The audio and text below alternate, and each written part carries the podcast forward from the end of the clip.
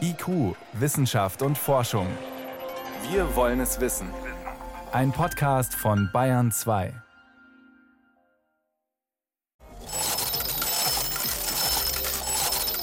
Ach, wie klingt das schön, wenn die Belohnung rasselt. Wer bei Automatenspielen sein Glück versuchen will, der muss in Deutschland bisher in die Spielhalle gehen. Da hängen zum Beispiel Automaten dann an den Wänden. Online sind solche Spiele nicht erlaubt. Aber das soll sich ändern.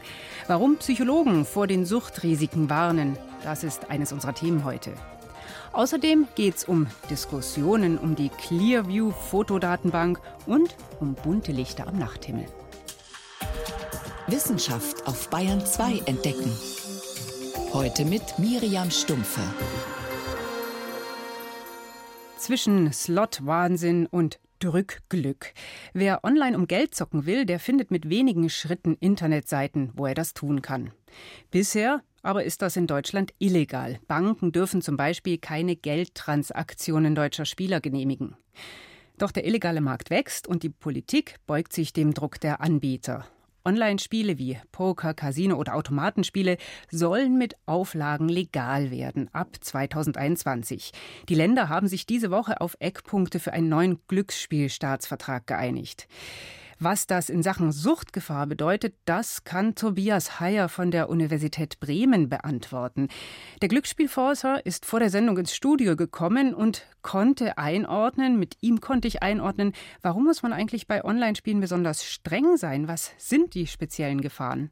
Grundsätzlich ist festzuhalten, dass die Suchtgefahren, die mit Online-Glücksspielen verbunden sind, als hoch einzustufen sind. Das hat verschiedene Gründe, zum Beispiel die extrem leichte Griffnähe und hohe Verfügbarkeit. Sie können 24 Stunden, sieben Tage die Woche zocken, wo immer Sie wollen, wenn Sie ein mobiles Endgerät haben. Ich muss nicht immer aus dem Haus gehen dafür. Sie können in der Badewanne zocken, an Ihrem Arbeitsplatz und ich kann jetzt auch, während ich dieses Interview führe, eine Wette platzieren. Zweiter Grund ist, Sie haben im Internet in der Regel extrem schnelle Spielangebote. Wir nennen das eine hohe Ereignisfrequenz, also eine extrem schnelle Spielgeschwindigkeit das stimuliert, das kickt, das äh, zieht das Suchtpotenzial nach oben. Und vielleicht noch ein drittes Merkmal, der Zahlungsverkehr ist in der Regel bargeldlos über Kreditkarte oder Online-Bezahlsystem oder Prepaid-Cards. Das verschleiert den echten Geldwert. Stellen Sie sich vor, Sie können im Sekundentakt Ihre Kreditkarte belasten. Irgendwann verlieren Sie den Überblick über die Gesamteinsätze. Spielt auch eine Rolle, dass es äh, ja anonymer ist, als wenn ich jetzt irgendwo in die Spielhalle um die Ecke gehe, wo mich dann der Betreiber kennt? Das wäre das vierte Argument gewesen von mir, die fehlende soziale Kontrolle. Die Glücksspielsucht per se wird als die heimliche, die verborgene Sucht äh, bezeichnet. Sie haben keine äußeren Warnhinweise wie, wie eine Fahne beim Alkoholiker oder wie Einstiche beim Junkie. Und im Internet ist es quasi doppelt heimlich, weil sie von überall aus zocken können. Wer ist denn besonders gefährdet? Grundsätzlich ähm, gibt es bestimmte Risikogruppen in der Bevölkerung. Das sind immer noch Männer, das sind eher jüngere Leute, auch Jugendliche, Minderjährige im Übrigen, Personen mit Migrationshintergrund, übrigens auch Mitglieder von Sportvereinen, da ist so der Trigger des Sportwetten. Und mhm. schließlich eine weitere Risikogruppe sind Kinder, die mit einem äh, Glücksspielsucht belasteten Elternteil aufwachsen.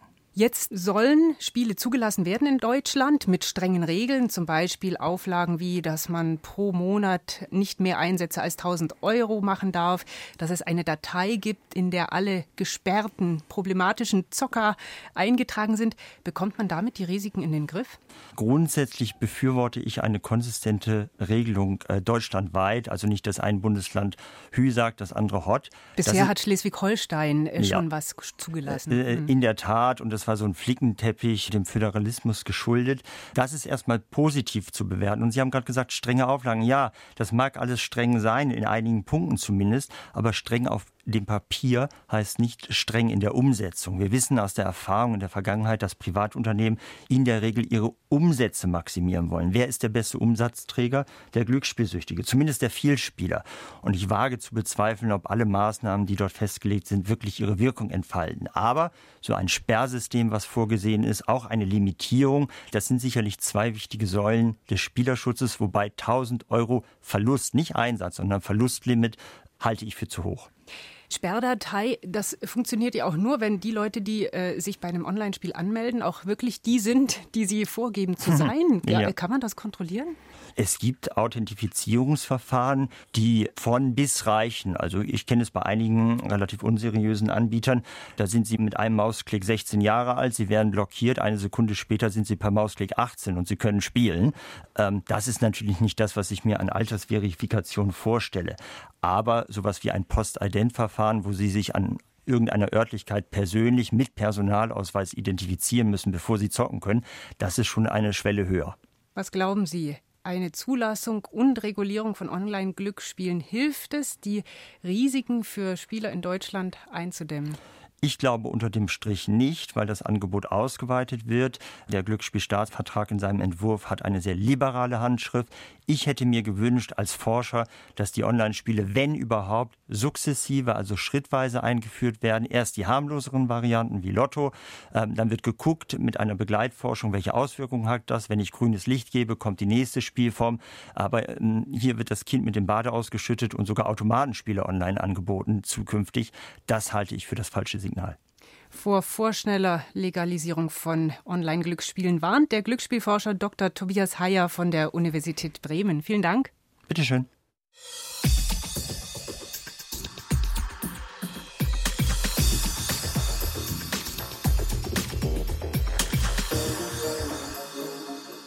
Ohne Wind kein Wetter. Wie wichtig der Wind ist, kann man an den meisten Tagen einfach sehen, wenn man nach oben schaut. Die Wolken sind ständig in Bewegung, mal schneller, mal langsamer, oder eine dunkle Front rückt aus Westen heran, bis es plötzlich prasselt, donnert und blitzt. Umso erstaunlicher, dass Winddaten bisher in den Wettervorhersagen eine Schwachstelle sind. Meist stammen sie von Wetterballons oder Verkehrsflugzeugen. Und das heißt, sie werden nur dort gesammelt, wo Wetterdienste arbeiten oder es Flughäfen gibt. Aber nicht über den Ozeanen oder in dünn besiedelten Gebieten wie den Polarregionen. Diese Lücke soll jetzt ein neuer Satellit schließen und unsere Wettervorhersage besser machen. Aeolus heißt der neue Satellit, benannt nach dem griechischen Gott der Winde. Er beobachtet die Atmosphäre aus rund 320 Kilometern Höhe mit Hilfe einer besonderen Radartechnik, erklärt Oliver Reitebuch vom Deutschen Zentrum für Luft- und Raumfahrt. Eine Technik, die es bisher nur am Boden gab, mit geringer Reichweite, zum Beispiel für Messungen im Umfeld von Windkraftanlagen. Aeolus das erste Windlieder im All und das ist also eine Weltpremiere. LIDAR ist so eine ähnliche Methode wie Radar, nur sendet es statt Radiowellen Laserlicht aus. Im ultravioletten Spektralbereich, das heißt, das kann der Mensch gar nicht sehen. Das Laserlicht wird von kleinen Partikeln und Molekülen in der Atmosphäre gestreut und wieder zum Satelliten zurückgeworfen. Es wird also die Frequenz oder die Wellenlänge des Lichts analysiert und daraus kann man die Windgeschwindigkeit in der Atmosphäre bestimmen. Der neue Satellit kann die Windgeschwindigkeiten in der gesamten Atmosphäre messen und das jeweils separat für 24 Höhenschichten. Man kann zum Beispiel auch Starkwinde in der Atmosphäre messen, die sogenannten Jetstreams, äh, die in so 8 bis 12 Kilometer sind. Und das ist sehr, sehr wichtig, um die Wettervorhersage zu verbessern. Noch ist Aeolus in der Testphase und gehört nicht zu den rund 20 Satelliten, deren Beobachtungen in die Vorhersagen des deutschen Wetterdienstes einfließen. Die Daten sind frei verfügbar, jeder darf sie empfangen. Die Technik dafür ist nicht mal aufwendig. Allerdings sind das sogenannte Rohdaten. Eine Wettervorhersage wird daraus erst, wenn sie in die entsprechenden Rechenprogramme, die Computermodelle einfließen. Bevor Daten von neuen Satelliten da rein dürfen, werden sie aber erstmal gründlich geprüft. Beim Deutschen Wetterdienst macht das Alexander Kress. Der erste Schritt, um die Daten kennenzulernen, ist die Qualität der Daten zu beurteilen. Um die Qualität zu beurteilen, vergleichen wir die mit unseren Analysen ohne diese Daten. Wir vergleichen die mit anderen Beobachtungen und können dann aus diesen Vergleichen abschätzen die Qualität von diesem neuen Beobachtungssystem. Und zweitens, wir müssen die, die Messung von diesen Satelliten in Einklang bringen mit den Größen, die das Modell kennt. Monatelang arbeiten die Meteorologen an Berechnungen, die sie brauchen, um die neuen Daten ins bestehende Computermodell einzuspeisen. Bei Aeolus hat das ungewöhnlich schnell funktioniert, denn die Qualität der Daten ist hoch. Und so können sie schon bald unsere Wettervorhersage verbessern. Nicht zuletzt durch die neuen Messwerte aus weit entfernten Gebieten in den Tropen, wo es bisher fast keine Beobachtungen gab. Denn eine kleine Störung im Südostpazifik kann als Sturm über Deutschland enden. Weil viele tropische Stürme interessanterweise gehen gar nicht so sehr in die Karibik und nach Amerika, sondern viele drehen vorher ab und erreichen Europa als äh, normales Sturmtief im Herbst. Und wenn man die Zugbahn von diesen tropischen Wirbelstürmen, die dann zu uns kommen, besser vorhersagen kann, dann hat es eine ziemlich starke Relevanz auch für unser Wetter hier, weil diese tropischen Stürme, die dann zu außertropischen Stürmen werden, relativ viel Niederschlag mit sich bringen und relativ hohe Windgeschwindigkeiten. Das ist ein Beispiel. Ein anderes Beispiel polare Gebiete. Untersuchungen haben gezeigt, dass wenn man in den Polargebieten mehr Beobachtungen hat, besonders mehr Windbeobachtungen, dass die gerade für Europa und Asien besonders relevant sind. Bald wird also vor allem die mittelfristige Wettervorhersage davon profitieren, dass den Meteorologen kein Wind in den Tropen oder am Nordpol mehr entgeht, weil Aeolus in 320 Kilometern Höhe seine Laserstrahlen aussendet. Wie der Wind unser Wetter formt und was Satelliten uns darüber erzählen können, darüber berichtete für Bayern 2 Renate L. IQ, Wissenschaft und Forschung gibt es auch im Internet als Podcast unter bayern2.de. Viel Aufregung um eine Fotosammlung gab es diese Woche. Eine Sammlung der besonderen Art. Es war kein Familienalbum, kein Schuhkarton mit wild hineingeworfenen Fotos, sondern eine Datenbank des US-Unternehmens Clearview. Die Firma hat rund drei Milliarden Fotos von Menschen aus aller Welt gespeichert, so berichtete diese Woche die New York Times. Zusammen mit einer cleveren Software zur Gesichtserkennung kann die Firma damit Menschen identifizieren, die von Überwachungskameras gefilmt werden. Kritiker sagen, diese Art von Überwachung geht zu weit. Und wen genau das Unternehmen in seiner Datenbank alles gespeichert hat, ist unklar. Aber Sicherheitsbehörden nutzen sie. Mein Kollege Peter Welchering kennt die Hintergründe. Ist denn das, was Clearview macht, auch technisch was Neues? Nein, überhaupt nicht. Die verwenden die Algorithmen, die verwenden die Programme, die standardüblich sind, haben auch Trefferquoten so von 75 Prozent, geben die selbst an. Das ist alles branchenüblich. Von einem technischen Durchbruch kann man da überhaupt nicht reden. Aber sie machen trotzdem was anders als andere. Ja, die handeln einfach viel unverfrorener. Und zwar so, wie die Fotos aus dem Web absaugen, also von YouTube, von Instagram, von Twitter, Facebook, sogar von Unternehmensseiten und von Blogs. Das macht keiner in diesem Ausmaß. Und das ist schon wirklich unverfroren, denn die meisten sozialen Plattformen, übrigens auch die meisten Unternehmenswebseiten sagen, wir wollen nicht, dass automatisch solche Fotos abgesaugt werden. Und Clearview sagt einfach, interessiert uns nicht, machen wir trotzdem und haben da eine große Datenbank von drei Milliarden Bildern. Amerikanische Strafverfolgungsbehörden, die arbeiten gerne damit. Ist denn Clearview so, ja, gut oder bringt das so viele Ergebnisse genau wegen dieser Datenbank? Also tatsächlich sind die drei Milliarden Bilder für den Trainingseffekt sehr wichtig. Die Suche bei Clearview, die scheint sehr effizient zu sein. Gesichtserkennungssysteme arbeiten heute standardmäßig mit zwei Algorithmen. Eine ist eben zuständig, eine Software für die markanten Gesichtspunkte und diese Software vermisst sozusagen die Geometrie, also meinen Augenabstand, Nasen-Mundabstand, meine Lippenform, unter Umständen noch die Nasenform oder die Ohrläppchenform. Und das können bis zu 512 Messpunkte im Gesicht sein und damit wird ein Gesicht so individuell wie ein Fingerabdruck. Das ist nicht der einzige Weg, wie Gesichter untersucht werden von der Software. Nee, Clearview setzt offensichtlich noch einen zweiten Algorithmus ein und der kommt immer dann zum Tragen, wenn ich beispielsweise einen Schal trage, also etwa mein Mund abgedeckt ist und andere Gesichtsteile beispielsweise nicht so gut ausgeleuchtet sind oder wenn es eine perspektivische Verzerrung gibt, weil ja die Fotos, mit denen dann verglichen wird, die sind ja auf Augenhöhe aufgenommen. Und um so etwas rauszurechnen, da braucht man einen zweiten Algorithmus und damit kann man dann die Wahrscheinlichkeit errechnen, was auf dem Bild gerade entweder unscharf dargestellt ist, perspektivisch verzerrt ist, nicht dargestellt ist und kann das rekonstruieren. Trotzdem gibt es bei Clearview auch viele falsch positive Treffer, also Treffer, wo die Software sagt, ah, das Gesicht kenne ich, ist Person XY und dann war es am Ende gar nicht. 10 bis 25 Prozent. Warum ist das so? Ja, zum einen, weil die Bildauswahl manchmal statistisch ein bisschen eng ist. Also wir haben viele Bilder von alten weißen Menschen. Wenn das keine alten weißen Menschen sind, also weniger Bilder, von denen in der Trainingsphase verarbeitet wurden, dann liegt die falsch positive Identifizierung eben auch sehr hoch. Also dass dann jemand einfach erkannt wurde, das aber gar nicht war. Allerdings sagen dann die Strafverfolgungsbehörden, das ist eigentlich gar nicht unser Problem, weil uns sind zehn Verdächtige viel lieber, dann kriegen wir schon mit normalen polizeilichen Ermittlungsmethoden raus, wer es war, als nur zwei, bei denen wir dann vielleicht noch viel mehr an Ermittlungsmethoden nacharbeiten müssen. Haben bisher eigentlich nur amerikanische Sicherheitsbehörden mit der Clearview-Datenbank gearbeitet oder auch andere? Also insgesamt sollen es 600 Sicherheitsbehörden sein. Das werden dann schon mehr sein als nur die amerikanischen. Auch deutsche Sicherheitsbehörden sind hier unterwegs. Ob die jetzt mit Clearview zusammengearbeitet haben, das will der Bundesdatenschutzbeauftragte noch mal genauer prüfen. Aber bisher war es eigentlich immer so, dass solche europäischen Nachrichtendienste auch mit amerikanischen Unternehmen und Sicherheitsdiensten hier zusammengearbeitet haben. Jetzt hat Innenminister Seehofer erstmal angekündigt, auf Gesichtserkennung zu verzichten. Jetzt klingt das, was Sie schildern, aber so, als ob sich Sicherheitsbehörden sowas eigentlich nicht entgehen lassen wollen, oder? Nein, Gesichtserkennung ist für Sicherheitsbehörden unglaublich attraktiv. Da kann man immer schnelle Fahndungserfolge haben, das wollen die. Und ob Seehofer bei seiner Abneigung bleibt, das werden wir dann erst noch sehen. Die Diskussion müssen wir erst noch mal abwarten. Die Möglichkeiten zur Gesichtserkennung und Überwachung wachsen stetig. Das waren Hintergründe zum Fall Clearview von Peter Welchering. Danke. Gerne. Bayern 2. Wissenschaft schnell erzählt. Und für das Neueste aus der Forschung ist jetzt mein Kollege Helmut Nordwig ins Bayern 2 Studio gekommen. Und auch heute beschäftigt uns das Coronavirus aus China.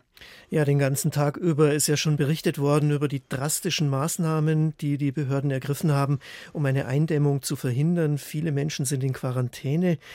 Jetzt gehen Forscher der Frage nach, wo das Virus eigentlich herkommt und wie es übertragen wird. Schlangen zum Beispiel sind schon im Gespräch. Die sind im Gespräch, denn die Quelle scheint ein Markt in Wuhan zu sein, wo Geflügel und Meeresfrüchte verkauft werden, auch Schlangen mhm. und Fledermäuse, alles zum Essen.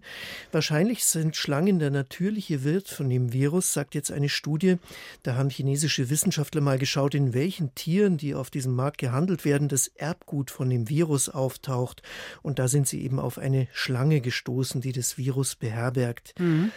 Außerdem, das ist jetzt eine andere Forschergruppe, die kommt dann zum anderen Ergebnis, das Erbgut ist auch in einem Coronavirus vorhanden, das Fledermäuse befällt. Und diese Forscher, die meinen deshalb, Fledermäuse sind der Wirt. Also so ganz klar ist es noch nicht. Nee, beides ist möglich. Es kann auch sein, dass die Schlangen der Wirt sind und dass äh, die Fledermäuse das Virus übertragen. Jedenfalls hat es auf dem Markt die besten Bedingungen, sich auszubreiten und deswegen sind solche Märkte für Menschen auch sehr gefährlich, weil ja da immer wieder Seuchen entstehen.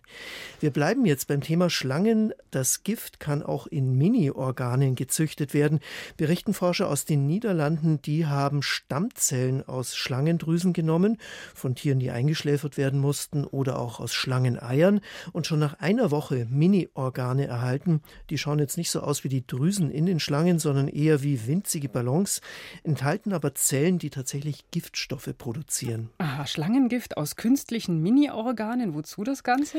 Ja, es ist damit viel leichter, dieses Gift zu gewinnen. Bisher muss man ja Schlangen melken, wenn man das tun will. Das ist naturgemäß schwierig und die Menge ist auch begrenzt. Das Schlangengift, das ist wichtig, einmal um Gegengifte zu entwickeln, aber auch Medikamente kann man daraus machen. Zum Beispiel sind Schlangengifte oft Blutverdünner oder sie enthalten Stoffe, die Schmerzen betäuben. Jetzt habe ich mal eine Tonaufnahme, die so noch nie zu hören war. Äh, äh, äh. Naja, Bitte? es ja. ist eine menschliche Stimme. Man mag es gar nicht glauben. Die stammt von einer altägyptischen Mumie, ist 3000 Jahre alt. Ein Tempelpriester, der viel gesprochen und gesungen hat. Und diese Mumie, die ist in einem Museum in England. Und ist jetzt zum Leben erwacht? Nicht ganz. Die hat einen besonders gut erhaltenen Stimmtrakt und davon haben Forscher eine Computertomographie gemacht und nach dieser Vorlage das Ganze 3D gedruckt und mit einem künstlichen Kehlkopf zum Klingen gebracht. Und kann man davon ausgehen, dass der so geklungen hat, dass man was lernen kann, wie vor 3000 Jahren die Ägypter sprachen? Das kann man sicherlich nicht. Der Priester hätte wenigstens diesen Ansatz ziemlich sicher gut gefunden. In einer Aufschrift auf seinem Sarg heißt es nämlich, ich bitte darum, dass ich später auch nach meinem Tod die Götter ansprechen kann, so wie zu Lebzeiten. Und wir haben gehört, ganz so klappt es noch nicht. Dazu müsste man doch mehr wissen, welche Laute die Menschen damals in ihrer Sprache erzeugt haben. Eine sprechende Mumie, Schlangengift aus der Petrischale und der Ursprung des Coronavirus. Vielen Dank, das war Helmut Nordwig mit den Meldungen.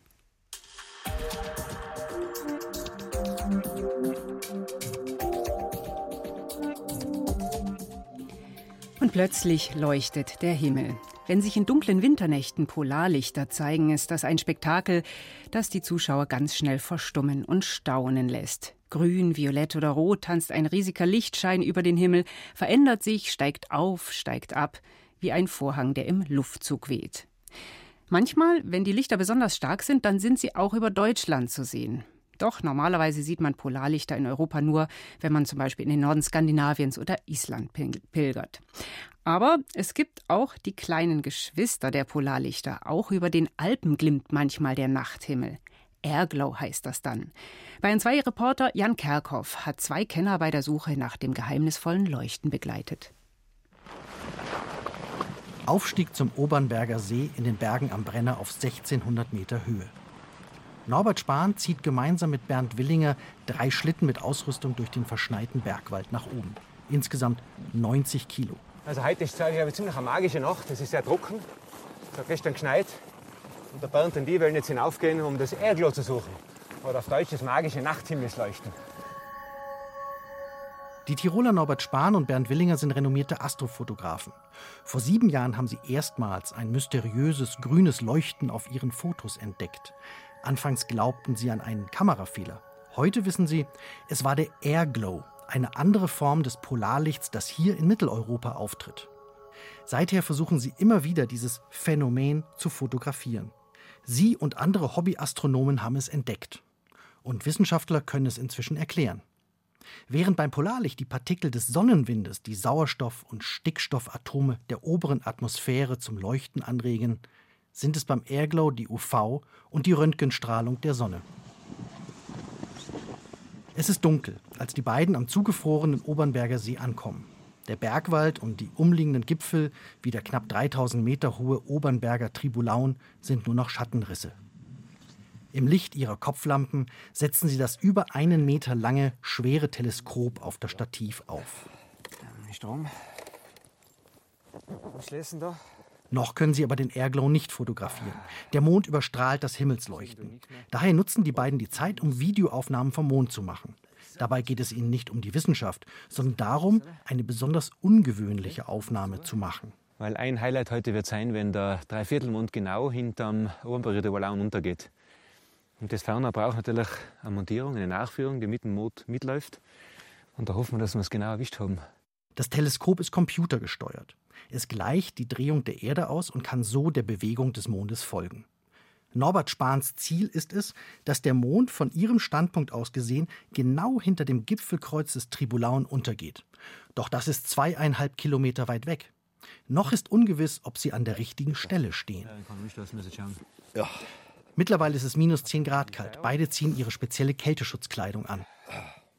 Für die Kamera dagegen ist die Kälte gut. Der Chip entwickelt weniger Bildrauschen, das Bild wird klarer.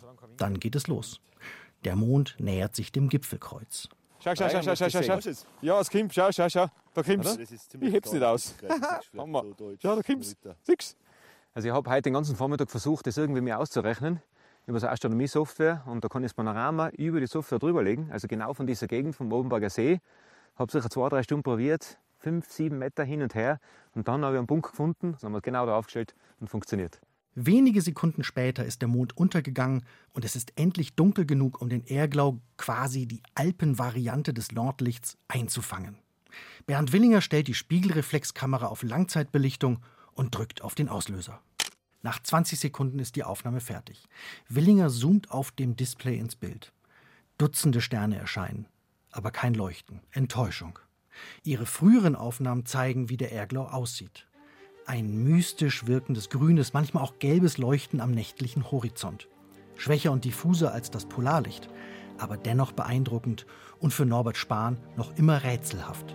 Das ist für uns also eine Forschungsreise durch den Nachthimmel. Wir versuchen jetzt seit einigen Jahren das Phänomen öfter abzulichten und so weiter, wissen aber nach wie vor nicht ganz genau, wann es erscheint, wann nicht, weil die Sonne scheint jeden Tag und irgendwo treffen immer die Strahlen auf. Aber warum, wieso, weshalb und so weiter, ist die Atmosphäre, ist der falsche Standort, das versuchen wir jetzt in unseren nächsten Expeditionen herauszufinden. Für Norbert Spahn und Bernd Willinger bedeutet das, sie werden noch viele kalte Nächte draußen in den Bergen verbringen. Auf der Jagd nach dem himmlischen Leuchten. Wenn Sie mehr vom nächtlichen Ausflug der Astrofotografen sehen wollen, dann können Sie das morgen Abend im BR Fernsehen um 19 Uhr in Gut zu wissen. Unsere Kollegen hatten nämlich auch eine Kamera dabei. Das war's in IQ Wissenschaft und Forschung. Ich bin Miriam Stumpfe.